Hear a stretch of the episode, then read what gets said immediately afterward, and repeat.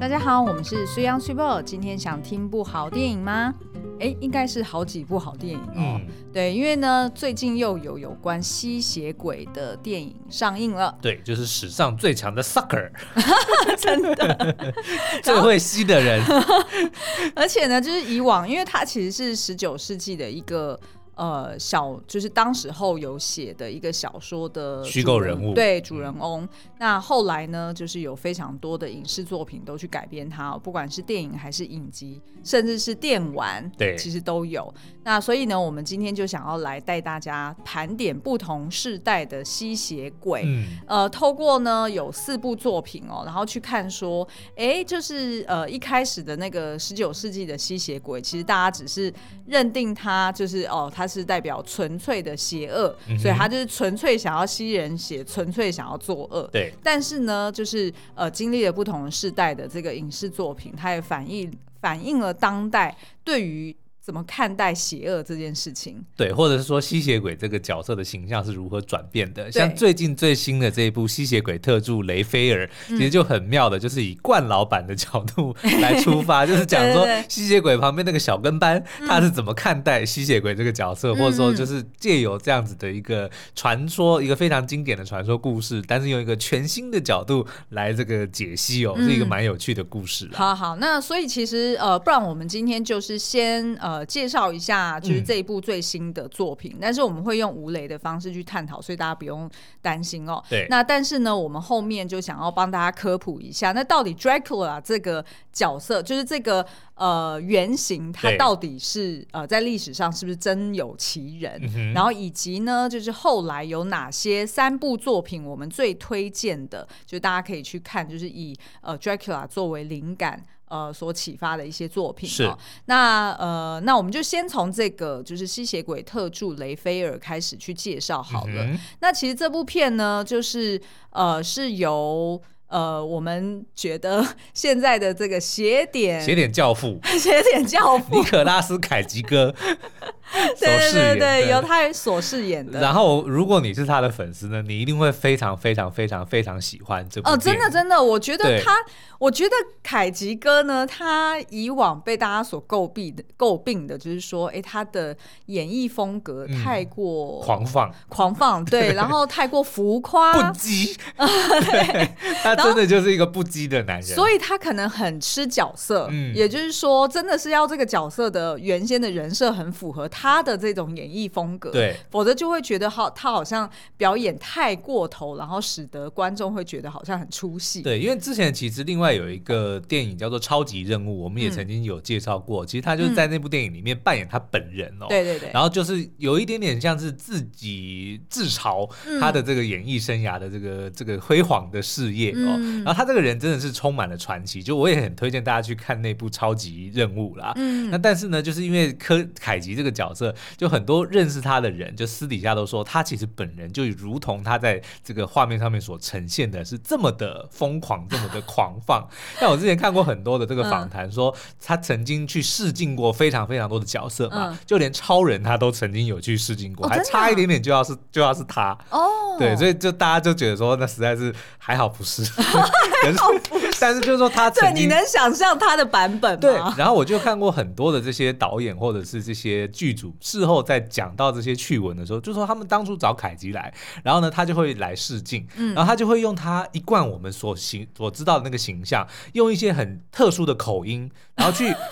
去自白一段他自己完全完全没有写在剧本里面的一 的一段台词，对对对对，然后就在他就在前面就是非常自然的就就表演出来了，然后但是表演完之后，所有人都面面相觑，就不知道为什么他要这么做。哎、欸，我觉得好像不管是呃。就是东方西方，还是说，反正就是不同的演艺圈，对，其实好像都有这类型的演员哈，就是他就是用他自己的那一套走天下。其实我觉得不能说他用他那一套自己走天下，而是他是真的非常热衷于表演，嗯，就是他整个人他浑身都是戏，他就是那个传说，他就是 the living legend，哦，活生生的传说，所以他可能在他的这个一一举手一投足，他都会认为说他就是要去 deliver，或者说他就是。要符合大家形象，你去看超级任务，你就会知道。我懂你意思，可是你的意思其实就是说，其实也有可能是这个演员本身的风格实在太过强烈了，是所以除非他所扮演的这个角色本身也有一个很强烈的、嗯、的的的人设或风格，对，否则呢，这个角色驾驭不了这个演员，对，对不对？就就是这个演员的那个光芒、光环可能会。Overshadow 对这个角色，我认为呢，嗯、凯吉其实就是在把人生当成是一一出一场表演，他就是会戏剧化一切、嗯、，dramatize everything，你知道吗？嗯、就从他的讲话，从他的这个表演，从、嗯、他的这个肢体语言，甚至他的表情，你就会觉得说，如果这个人他出现在你面前，他就像是从电影里面走出来一样。嗯、然后他也就一直维持这个形象。那你最喜欢他哪一部？所以我最喜欢的就是他的变脸跟那个。那个叫做《空中监狱》这两部片，对，因为我觉得就是你你用现在的角度去看，就觉得说哦，好夸张，好洒狗血，对，好洒狗血。但是问题是，那个就是他的或者说他所塑造出来的那个形象，嗯，对不对？他就是这么的戏剧化，嗯。所以你即使，所以你如果是用现在的眼神回去看那个片，可能会觉得有点太浮夸，对。但是哇，我小时候真超崇拜他，这两部电影真的是。这是我人生中最爱的经典。好，那我们拉回来，就是这个吸血鬼特助雷菲尔哦。嗯、那这一次呢，就是呃，当然你从片名就可以看得出来说，哎，这一次的主角其实并不是吸血鬼这个人，对，而是他的特助雷菲尔。嗯，那也就是呃，Renfield 这个角色呢，是由这个 Nicholas Hoult 所饰演的。那 Nicholas Hoult 他过往比较经典的作品可能是什么？哎，有一个什么什么男孩啊？啊啊！他跟那个非官男孩，对对对对，他最早应该就是那一部，他跟那个他是童星童星出身，休葛兰演的那一部片，哇，他那个是好嫩好可爱。嗯，然后再来就是呃，《疯狂麦斯愤怒到》里面那个疯狂的，就是迷弟，对不对？对，就是反派的迷弟。哦，然后所以呃，Nicholas Hoult 呢，他其实过往蛮多作品的，但是他这一次呢，算是挑战喜剧。嗯，他以往当然就是非官男孩，那算喜剧啊，我觉得还蛮有喜剧节奏的。可是我觉得。在这一部呢，他有一点点夹在中间，是就是他饰演的就是呃，就是 serve 哦、呃，就是服膺于这个吸血鬼呃 Dracula 底下的一个随从哦。嗯、那他呢，呃，就是。呃，以往他其实是一个律师，对，啊，然后他就是因为想要成功嘛，然后就去帮这个 Dracula 去帮他，应该是报税啊，然后帮他处理一些什么呃，就是继承的问题。嗯、那结果没想到呢，就被这个 Dracula 给留下来了，嗯、然后当然也把他变成他的一个小跟班，对，好，那所以他让这个 Nicholas Hoult 呢，哦、呃，就是这个 Renfield 的角色呢。就是赋予他某一种超能力，嗯，也就是说，他如果吃呃虫，哈，任何的虫，对。他就可以就是短暂获得超能力，对对对，然后当然就是杀人，就是杀人非常的轻松。嗯、然后给他这个超能力，其实目的当然就是呃要帮这个 Dracula 去帮他找猎物回来，对呃让他在城堡里面可以去吸食嘛。那所以呢，这次的主角就是在呃 Renfield 这个人身上，然后等于是说他真的是在过去几年真的是。呃，应该说过去几百年，对，就是等于是饱受折磨，因为等于就是他个人其实是一个善良的人，他不想要去伤害人，嗯，但是为了要帮他主人寻找猎物，所以他 anyway 就还是说是呃杀手的一个，就是等于是就变成了坏人，变成了帮凶，对，没错。对，但是这部电影我觉得特别的地方就在于呢，他就把这个呃他们的主从关系呢，就是呃。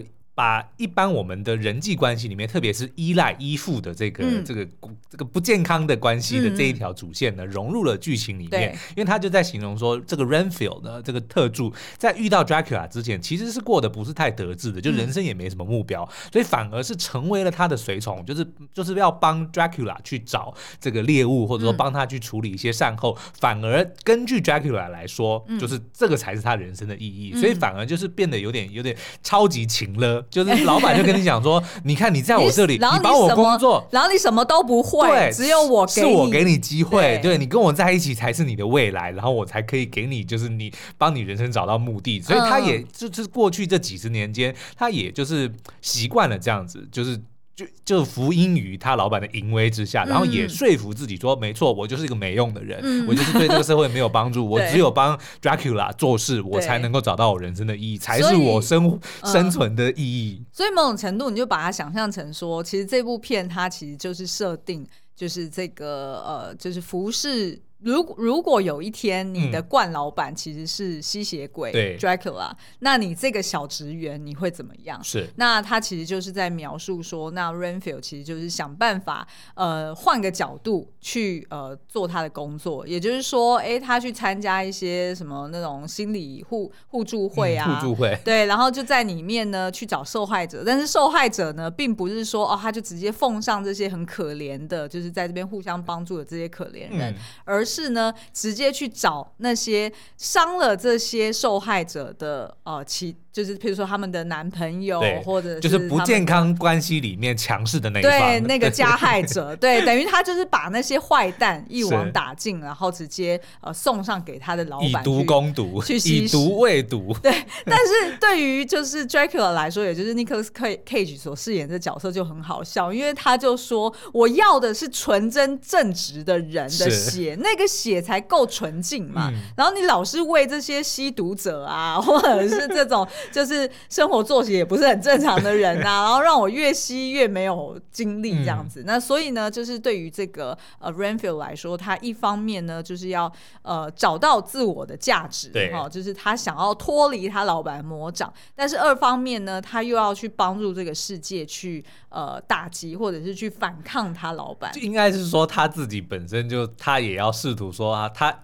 认为他的人生就没什么意义，嗯、但是好歹呢，我可以在这个无意义之间去做一点点小小的贡献，贡献就是我好歹我去找坏人，对，对不对？我去牺牲坏人，对不对？那这样可能就是能够帮助到这些受害者，对，对，对，就对他来说算是一种自我安慰了。嗯，所以其实他算是就是玩出一个新花样，嗯、就是一个新的角度，那还蛮推荐大家去看。然后你如果喜欢凯吉，我跟你讲，就是你还会更期待凯吉出现的画面，而且呢，他并不是 他并不是打酱油哦，他、嗯、不是出出现一点。但戏份还不少，戏戏份不止不止不少，他还非常的牺牲色相，就是各种比如说那种吸血鬼的装扮啊，然后那种腐烂的样子啊，就是他其实真的很卖力的去演，而且呢，就是如同我刚刚讲的，你喜欢他的那种浮夸演法，在这里面一览无遗，哎，我完全发挥的淋漓尽致。对，而且我觉得他就是赋予了这个 Dracula 有一个新的新的演法、嗯、哦，当然就是大家可以想象，你印象中的 Dracula 可能就是哦顶着两颗大虎牙，然后。文质彬彬，对，有一点点有点绅士，对，对，然后但是又很阴沉，然后哦，杀人不眨眼。那对于凯吉哥的这个他的版本来说呢，他的呃。他的那个吸血鬼的獠牙反而是两排，就是上下两排全都是獠牙，所以你就想象说，呃，很像是万圣节，他要戴整套的牙套。套剧电影里面的台词：吸血鬼没在缺牙的啦。对，然后呢，他如果戴上下两排牙套，你就想象他嘴巴很难闭上，对，所以他讲话的方式其实是其实蛮挑战、蛮困难的，嗯、因为他等于是就是两排牙齿戴好戴满，然后他还要在嘴巴无法闭上的情况之下，要发出 p 的音啊、么的音啊，嗯、或者是就是这种需要闭上嘴巴才能发出的音，对对对，你就想想看，他就是牙齿一直都这样子露出来，可是这样讲话，他却又在这个讲话当中可以讲得清楚，然后又可以带出狠劲。是可是呢，就因为他的牙就是嘴巴闭不起来，嗯、所以就。别有风趣，就别有笑料。对，其实你这样的一讲，我就觉得，因为很多人都会批评说，阿凯吉哥不会演戏啊，嗯、或者说他演的东西就很浮夸，都在演他自己。嗯、可是你 真的，你真的从这些他的作品里面，不管是好片还是烂片，嗯、你都能够察感受到说，他对于演戏，他对于这个演员这份工作的热情跟专业，嗯、这个真的是无毋庸置疑。至于他所呈现的东西，你认不认同，你喜喜不喜欢，那是另外一回事。但是你不能否认的是，他每一部戏他都是完全投入。百分之百他的热情在里面，这一部戏其实你就看得非常的清楚。没错没错。好，那我们呢？呃，就是先休息一下，然后呢，我刚刚就想说，我刚我刚刚就瞄一下那个我们的录音机，然后就发现啊，怎么怎么一下子就十四分钟了？所以我们先休息一下，然后待会儿会回来呢，就帮大家科普一下那 Dracula 到底是就是他的原型人物是长怎样，嗯、然后以及呃就是相关的一些片单哦。然后我们在下一集呢才会针对就是。呃这一部院线去做比较有雷的一些解析，因为它其实很多议题可以讨论。对对对，嗯、那其实呢，我们下一集应该就是会聊，就是呃怎么对付像吸血鬼一般的冠老板，怎么摆脱不健康关系。哎，对对对对，好，那我们先休息一下。在《阿凡达：水之道》里，我们除了看到纳美人悠游在森林，还去到海洋里进行探索，与大自然天人合一，与海洋族共享一个永续家园。难怪会让人类对 Pandora 感到特别的羡慕，甚至觊觎到想要侵略。其实今年我们也为自己打造了一个新家，不过因为新家附近有高架桥，来往的车辆也使得灰尘或是 PM 二点五的浓度比一般社区要来得多。也因此，我们特别研究了最近讨论度很高的防霾纱窗。从里面我们找到了 Poltex 普特斯防霾纱窗。这是一个来自荷兰百年纺织大厂的制造技术，不仅是目前全球销量最大的防尘纱网产品，连 Bill Gates 都有投资这个品牌。原来这款纱窗仿照了生物界神奇的静电原理，研发出专利静电科技，可以永久阻隔悬浮微粒，不管是灰尘、PM 二点五、二手烟味，甚至还通过了欧盟认证，连过敏源都可以隔绝。在全台湾已经有两百栋知名建案作为标配使用了。黑色纱网在光线充足下，视线比想象中还更穿透。特别的是，通风感也不会因为细致的纱网而有明显的影响。我们发现，在装好没多久之后，连小黑蚊也都不见了，真的是让我这个人肉捕蚊灯松了一口气。其中让我们觉得最惊艳的是这个后阳台的卷轴防霾纱窗。以前旧家的后阳台打扫完没多久，就很容易积满灰尘，也容易飘进油烟或是二手烟的气味。但装了荷兰 Poltex 卷轴防霾纱窗之后，就再也不需要烦恼这些问题，连下雨天都不必太担心雨水会泼洒进来，但空气流通却完全不影响，真的是非常厉害。纱窗安装前的丈量以及现场的换置都很用心，像我们家有六扇纱窗，有平面也有卷轴，还有一大面落地窗，以及后阳台的上卷轴。团队大概来两趟丈量与报价。施工当天，原厂技师专业又亲切，工作时非常利落干净，不仅贴心准备吸尘器清洁窗沟细屑，现场更是不留脏污，还会铺设地垫保护原始地板，真的是五星级的服务。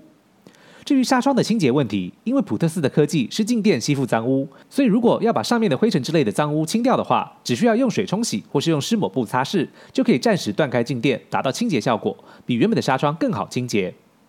以前从来没想过可以用一片纱窗改善生活品质。如果你也喜欢开窗通风，但害怕空气太脏，就让 Potex 普特斯防霾纱窗成为你家的第一道空污防线吧。欢迎回来。那么 Dracula 到底是谁呢？其实呢，他是在十五世纪中，哈，就是一个统治。瓦拉基亚的一个国王，哦嗯，那这个瓦拉基亚呢，其实它的这个原文呢是罗马尼亚人的国家的意思。哦，嗯，OK OK。那其实呢，这个国家是在一二九零年建国，然后是到十九世纪亡国。那它的确呢，它的这个呃领土的位置呢，就是在现在的罗马尼亚的南方。哈，嗯哼，那。呃，那为什么这个国王会被称作为 Dracula？这个其实只是他其中的一个算是绰号吧。对对，那其实这个绰号呢，也是源自于 dragon 这个这个这个呃。嗯这叫什么字根还是什么的？对，对，反正呢，就是基本上呢，因为在呃西方世界里面，其实龙是邪恶的象征，嗯、就是跟东方的龙其实很不一样。哦、东方的龙是祥吉祥之物。哎，对对对，对你如果回想《Lord of the Ring》的那个，就是那一只，哎，那个是。奇异博士配音的那条龙，对不对？它其实就是，对，它其实就是，呃，龙就是代表哦，是很贪婪，然后是会呃，就是杀人不眨眼的这样子的一个生物，就是奇幻生物的存在哦。那所以这个就是用来呃形容这个就是呃弗拉德三世，也就是这个 Dracula 他的这个国王的本名。然后这个是史上真有其人哦，就是这个弗拉德三世是真的有这个人。然后为什么他会让大家慢慢就传为？说他就是吸血鬼，对，其实有一个其中的原因，就是说他当国王的时候，他非常的凶残，嗯，他对于敌人呢，他他杀了敌人之后，他会把敌人用一根长的这个像牙签木桩。木桩一样。嗯直接贯穿，然后插在战场上，或插在他的城堡面前，就是作为侍卫，就是人肉串烧。没错，所以就让大家觉得他是一个非常凶残的一个、嗯、一个角色、哦。然后再加上很多就是这种什么绘声绘影的一些传说慢慢传出来，比如说他他不会死啊，他不会老啊，嗯、然后就是他会喝人血啊，就慢慢慢慢就形塑成为说他就是吸血鬼的原型。对，所以到这个十九世纪末的时候呢，就有一个呃。呃爱尔兰的作家，他就写了一个小说，就叫做《Dracula》，嗯，然后就是描述说呢，哎，这个弗拉德三世在死了之后呢，就成为了吸血鬼，然后呢，他也以一个伯爵的一个身份哈，嗯、然后自己住在呃古堡当中，Count Dracula。哎，对对对，嗯、然后呢，所以那时候就是他在小说里面就是描述说，哎，当这个 Dracula 他想要去伦敦的时候，就是他想要去英国啦，嗯、那所以后来呢就找来了一个英国的律师，然后请。就是请这个律师呢，诶，教他一些英国文化。然后后来呢，Dracula 就当当然就到了英国，然后也爱上了这个律师的未婚妻哦。嗯。然后所以呢，就是他的这个小说就是在描述这整个过程。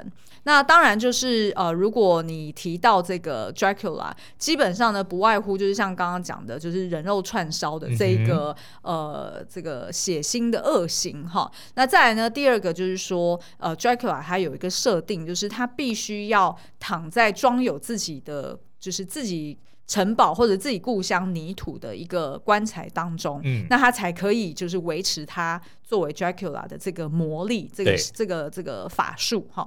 那所以呢，呃呃，再就是他当然呃。就是 Along the Way，就是在过去几百年呢，也有一个呃 Van Helsing 的一个家族。哦，这个之前那个谁 Hugh Jackman 也有拍过，就是《凡赫辛》这部电影，就是以他为主角，就是代代相传的一个、一个吸血鬼猎人。对对对，然后就是专门就是去对抗吸血鬼。嗯、那当然提到对抗吸血鬼，大家一定联想到的就是说，呃，就是银制品啊，十字架呀、啊、阳光啊、阳大蒜啊等等。对，然后要用木桩就是钉上他的这个心脏，才有办法。真的把他呃，就是杀死嘛？对，对，那所以其实大概就是这样子的一个设定。哦，还有一些传说，就是比如说呢，嗯、他不能够进到你家，除非你邀请他。哎，对对对，对 没错没错。这个在电影里面很多作品里面也都有啦。就这个，我觉得就有些传说是因为他就是一个绅士，他是一个非常有礼貌的人，哦、对，所以如果你不邀请他，他不能进来；但如果你一邀请他，他就不客气了。那大家一定就是想说啊，那我就会记得，就是千万不可以随便邀请陌生人来我家。没错，但是。你如果你家的地垫上面写的就是 Welcome, come in, please. Welcome to my sweet home 这样子的话，那你就很危险了。哦，所以那个什么超商就很危险了。欢迎光临啊，对，欢迎光临，欢迎光临，然后吸血鬼就进来了。没有，他们应该听不，他们在台湾可能、哦、就是他可能听不懂欢迎光临。欢迎光临，要雷点吗？我第一次听听雷点，我完全我傻了，我说哈，什么是雷点？你傻了？我是雷声大雨点小吗？你知道我以前大学的时候就是去 Seven 打工嘛，嗯、然后在那之前呢，其实我每次都觉得说，哎，到底为什么他们讲欢迎光临要讲成欢迎光临？对，就我就会觉得说，哈，为什么会变成有一个很奇怪的？但现在又没有了。对，现在又没有，了。对，我刚回台湾，二零零八年的时候超多。我那个年代有，就我那个年代哦，其实就是二零零四年以前嘛。对，那那时候我自己去呃打工的时候，然后呃，就是我就还有特别问店长说，哎，就是呃，一定要讲欢欢迎光临，欢迎光临嘛。然后他就跟我讲说，哎，那就是大家就是念。念久了，念熟了，就会有这个腔调。然后他就讲说啊，随便你自己怎么念啊，反正你一定要去 welcome 你的客人这样子。所以当我自己也站柜台的时候，我就发现我也 莫名其妙的对入境随俗，欢迎光临。好了，所以如果你看到陌生人呢，你就跟他讲欢迎光临。所以就算是这个吸血鬼呢，他也听不懂，他就不会进来。好好，那我们来介绍一下另外三部，就是我们觉得很棒的作品哦，也是在。描述吸血鬼的，嗯、但是呢，他们根据不同的年代，呃，可能在那个年代的一个呃，就是我不知道专注的议题，对。或者是他们的一些创意，所以呢，其实都描绘了不一样的吸血鬼。而且重点是，就吸血鬼的作品非常非常多。但我们今天介绍这三部呢，嗯、就是以德古拉 （Dracula） 为主角的。对、嗯，像之前另外还有一部就是《夜访吸血鬼》，都非常、嗯、非常经典，我们也非常爱。哦、对对对，但是因为它的主角并不是 Dracula 本人啦，嗯、对啊。好，那第一部呢，就是我会说是呃被爱驱使的吸血鬼哦。嗯、那所以呢，其实它的 它的片名也都讲的很清楚了，就是。吸血鬼冒号真爱不死。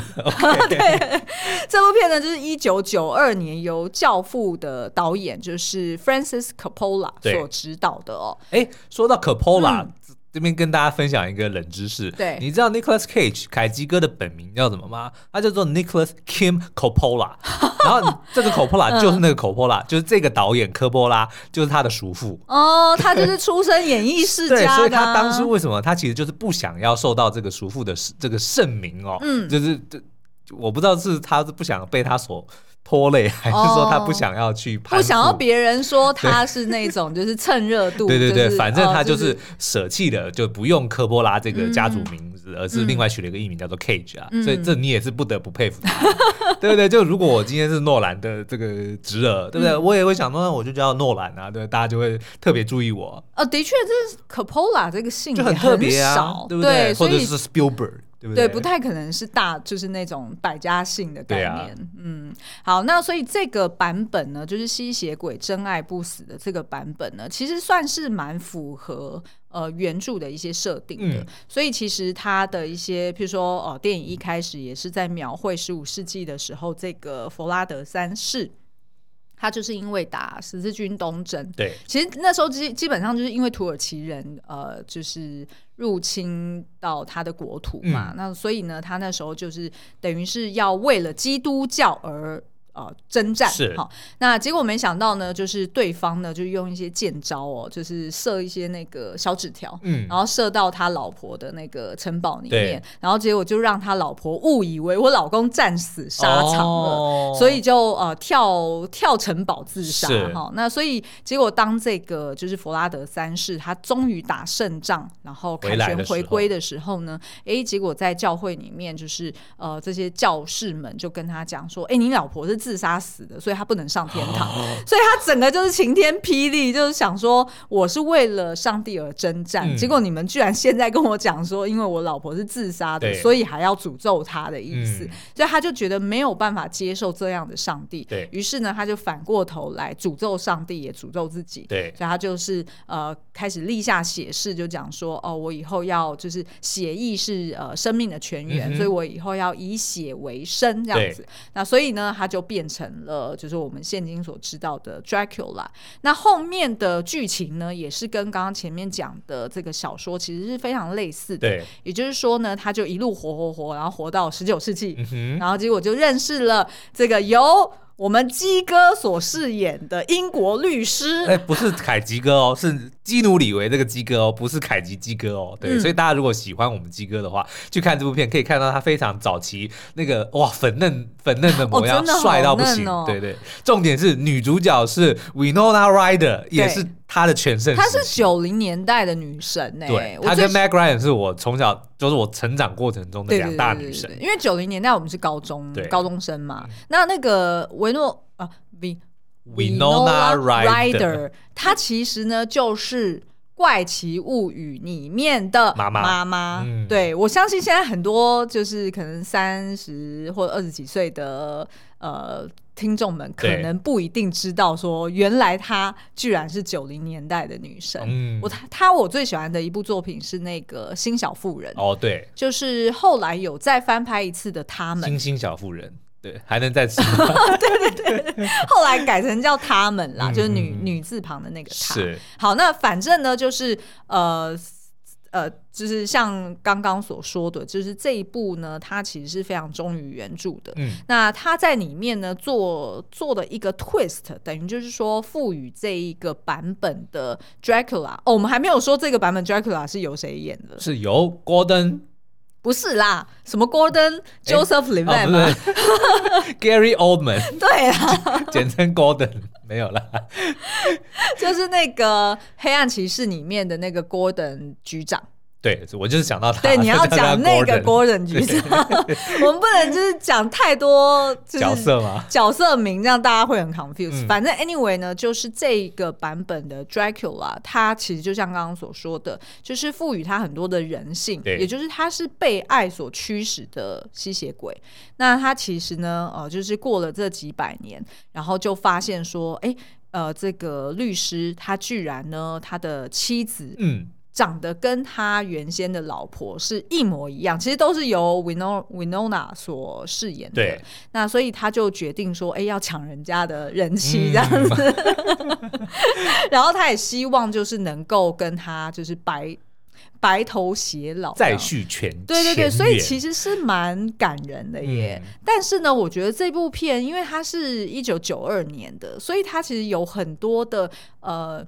运镜手法啊，或者是那种就是剪辑的方式啊，特效啊，对特效啊，其实你现在回头看，你会觉得说天哪，超浮夸，对，或者是就很邪点，对，很邪点。但是事实上，他当初拍的时候并没有要走邪点风格，对对对。但是如果用现在的角度看，就是超级邪点。然后再有刚刚这么多大牌，所以很推荐，就是如果你是很迷吸血鬼系列的作品的话，你一定要去看这部作品。对，那我这边可以就是讲一个事实哦，证明。说他真的不是邪典，对，也就是呢，他呃拿下了当年度的奥斯卡三大技术大奖，嗯，就包含服装设计、音效剪辑跟化妆，对，所以你即便现在看，你会觉得说啊，好像有一点，嗯，好像有一点粗糙，或者是有一点太浮夸，但是呢，你当时候来看，其实是非常。嗯非常具代表性，然后非常出色的。那我这边可以说明一下，就是其实呃，另外一方面呢，你如果看这个就是 Gary Oldman 所饰演的这个 Dracula 呢，其实他在呃还没有恢复那种绅士的样貌的时候，嗯、也就是他在等待他的爱人，就是平常病恹恹的模样的时候，其实他的造型呢。就很像 Mr. Burns，辛普森家庭里的那个老板。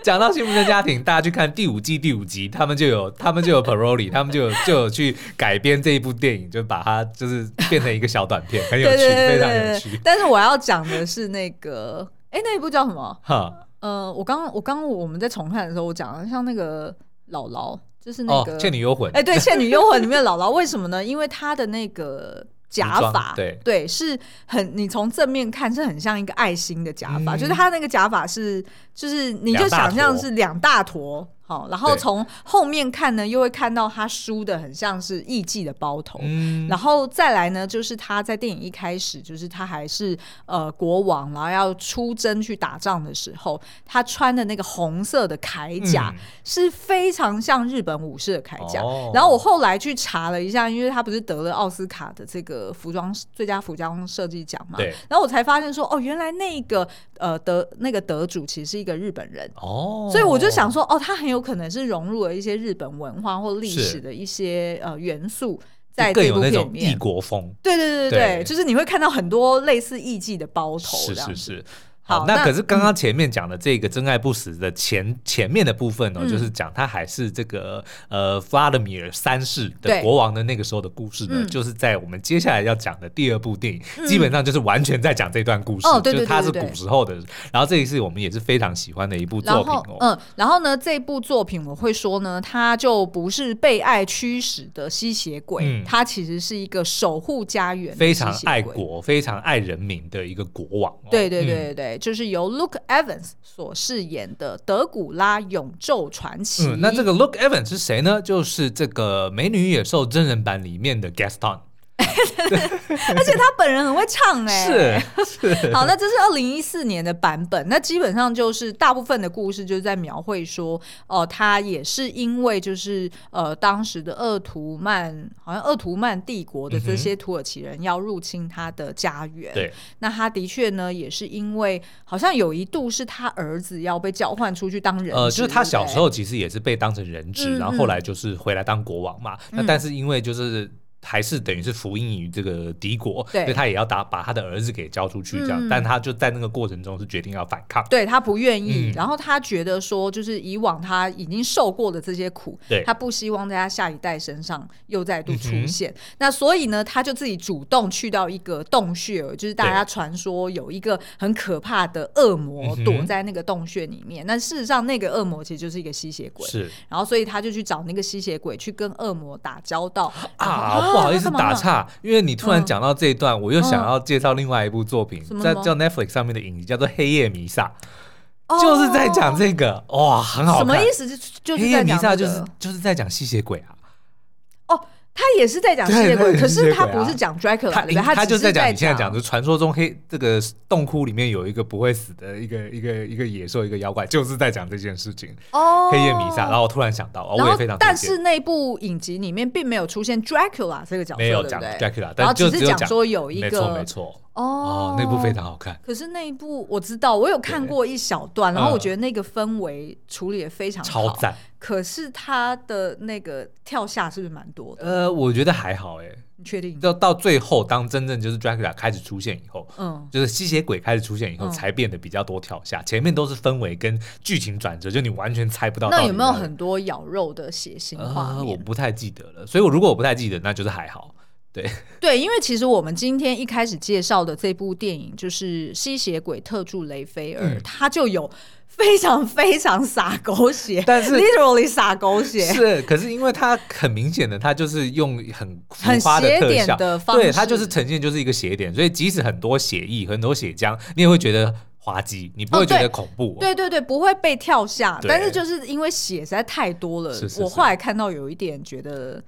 有点消化不良。好，Anyway，回来就是这个《永昼传奇》就在讲说，这个弗拉德三世呢，就是知道说，哦，某个山洞里传说中有一个不不死的的生物的存在，所以他就跑去，然后就跟他做交换条件，所以就成为了。这个吸血鬼。让自己可以获得这个守护家园的超能力，是的，是的，嗯，嗯，好，那最后一部要推荐的呢，其实是苏央非常爱的动画，没错，叫做《恶魔城》（Castlevania）。对，那这个恶魔城呢，我会说它是一个叫做被复仇驱使的吸血鬼，嗯，因为等于是说，好，直接给你介绍好了。好了，我们当初其实有做过 YouTube 的影片哦，嗯，那个时候的标题呢叫做“性谎言吸血鬼”，基本上。欸 对，哎，对哈，好像所有吸血鬼作品，嗯，不管是就是出自于就是不同世代，然后出自于不同呃动机被驱使的这些吸血鬼，对。都一定有很大量的性，而且性呢，它还是同性异性都有。哎，对对对，对，通吃，而且它就不是只是说它本身的这个魅力，就是有那种阴柔跟阳刚融柔合在一起。它里面也有很多的这个这个隐喻，就是吸血其实就等于是是一个欲望嘛，对，一个动物，而且是体液的交换的一种嘛，对不对？所以其实就性就是对吸血鬼的故事来说是一个非常重要的元素啦。对对对。那这个恶魔城呢，其实如果你是跟我一样是电玩咖的话，就一定听过，而且搞不好都玩过。它最早应该是在一九八九年的时候，由这个 Konami 公司推出的同名的这个电玩哦，嗯，然后呢，也因为它实在是太成功了，它后来呢还跟另外一部叫做《银河战士》就合组成为了一个叫做类恶魔城银河战士游戏，就是所谓的这种呃横向卷，不是不是，就是卷轴，然后你跳关，然后。呃，这个地图会切到下一张地图，就是这种横向卷卷轴的游戏，像洛克人啊，啊，你听不懂的了。我听不懂，我真我现在嘴巴是开开的。啊，反正就是他创造了一整个那个，哦，就是同一类型的风格，对，就跟超级玛丽就是卷轴性卷卷轴游戏的始祖嘛，哦、对不对？那这个类类恶魔城银河战士呢，也是一个全，就是它专专属于这个类型的游戏，就是由恶魔城创开始的，返校是不是也是卷轴式的？对，返校也是卷轴式的，哦、对，懂懂。但是它不是动作游戏啊，返校不算是动作游戏，哦、明白。反正返校是解谜游戏。嗯、好，anyway，反正呢，就是这个作品非常的成功哦。嗯、那后续呢，不只是游戏很卖座，然后也就是有推出一些影视作品啦。那这个恶魔城呢，是由 Netflix 上面制作的，是美国的制作团队所、嗯、所制作的。然后我觉得是算是非常忠于原著的一个一个改编啦。哦、然后故事呢，其实也是非常的特别，就让。我们看到说哦，原来 Dracula 他呃到底是怎么形成这个人的？嗯、因为故事一开始也是在讲我 Lucky 啊就是大概十五世纪的时候，他就是一个被呃离群所居的一个怪人，嗯、他就居住在一个非常宏伟的城堡哦。嗯、然后因为呢，他是一个知识非常渊博的人，就虽然他是吸血鬼，虽然他长生不死，但他同时呢也是一个追求真理跟追求知识的一个人，所以他的非常多的这个呃魔法或者说魔那个他的法力，其实都是源自于科技。嗯只是那个时候的人类不懂，对而已哦。那所以呢，这个时候就呃有一个女女人叫做 Lisa，就是她一心想要成为医生，她想要用知识来拯救这个世界，就来敲她的门，然后呢就希望她能够传授知识给 Lisa 哦。那两个人呢后来就相爱，然后就呃结婚生子，然后就过了二十年快乐的日子哦。那可是这个 Lisa 在学习了这些呃知识，尤其是医术之后呢，她就试着去帮助。人们嘛。对。但是因为那个时候民智未开，所以大家就觉得说，哇，他怎么用一些很奇怪的，比如说什么试管啊，然后为什么会成功？对，用这些药，哎，怎么就治好了这些人？嗯、他就认为是妖术，尤其是教会，因为教会那个时候其实就为了要巩固自己的权利，所以他们只希望人就是人民要听从教会的指引，就所有东西都是圣经，都是上帝，都是我们说了算。对，所以有那种算是就是大家不理解的。即使是科学，但他都会认为说，哦，那那个其实你是在剥夺我们的，嗯、你是你是在威胁教会的这个权威，所以就把这个 Lisa 认为就是呃贴标签说她是女巫，所以就当众趁着那个 Dracula 不在家的时候把她烧死了。嗯，那也就让这个 Dracula 被激怒，所以就决定要这个消灭所有的人类。嗯、那所以故事就是从这个地方开始。嗯，那这个我觉得恶魔城好看的地方在于，就是它。赋予了 Dracula 一个我们以前哦，原来不知道他有这一面的，就都会以为说他就是邪恶，他就是长生不死，他就是这个吸血。但是这个里面其实却却诠释了很多，说哦，他其实是一个非常有知识，他。讨厌人类是因为人类的无知，对，对他他觉得我干嘛要浪费，对我干嘛要浪费时间跟你们在一起？那反而是 Lisa 的出现之后，就说哦，人类其实如果你愿意去理解他们的话，他们还是有很多值得你去喜欢的地方，所以就让让这两个人之间后来还生了一个儿子，就变成是人类跟吸血鬼之间的桥梁了。嗯。好，那所以以上呢，就是我们推荐的这三部作品，嗯，就是都很好看，然后而且都是呃描绘了不同面貌的吸血鬼，哦。四部还有那个黑夜弥撒，欸、还是午夜弥撒？哦，对，哎，欸，那应该是午夜弥撒，对，午夜弥撒。那但是呢，我们下一集就是想要就是呃聚焦在这一部院线作品哦，在四月十四号已经上映了，就是吸血鬼特助雷菲尔。嗯，那这。这部片当然虽然主角不是呃 Dracula 本人哦，但是呢，这边所描绘的新一代的 Dracula 的形象呢，我觉得是蛮妙的。对，他反而呢是一个被权力所驱使的吸血鬼。也就是说呢，跟我们上面介绍的这些吸血鬼是蛮不一样的，嗯，追求的东西不同。对对对对对，因为呢，像这个吸血鬼呢，他一开始哦、呃，他其实也是出自于自己饥饿的欲望，嗯、然后他就是逼迫他的小助理要一天到晚帮他带猎物回来。对但是他后来就发现说呢，哎，其实呢，在这个邪恶的世界哈，也就是现代这个世界实在太邪恶了，嗯、所以呢，他的小助理可能是 handle 不了。对，然后他也觉得说，那在这个邪恶的世界呢，我要怎么在这里可以。去生存，呃，这呃，就是吸血鬼，那我就可能不再看说这个世界就是分为呃。正义跟邪恶，善恶对，不是以善恶去分人，呃，去去分类，而是说呢，这个世界就变成是一个是福音于我的附庸，哈、嗯，然后另外呢就是我们的猎物。换句话说呢，他就把自己以前一直都被当成反派的这个形象，他说：“嗯、那我何不利用？我就是神呐、啊，我就是新时代的神。对啊”对，因为他觉得说，反正这个世界目前现代这个世界已经这么的邪恶了，嗯、那我当然要当邪恶的头啊。那所以剩余的人。呃，就是如果不 follow 我们的，他就是我们的猎物。嗯、所以我会说，就是这个吸血鬼，他就是呃很追求他的权利。对。然后，并且呢，这个权利也刚好呃符合原先他的故事的设定，也就是这种所谓的呃情绪勒索啊，嗯、或者是不平等的这个上对下，就是老板呃就是惯老板对这个小员工的这个态度。所以下一集呢，我们就会呃就是聊一些，就是有一些暴雷啦。那如果你有兴趣想要听。更多的话呢，也推荐大家可以赶快去看这部片哦。对，或是如果你想听我们聊说，哎，今天介绍这几部哪一部你想要听更多的话，也欢迎到 Apple Podcast 底下五星留言告诉我们哦。好哦，今天的节目就到这边，我们下次再见，拜拜，拜拜。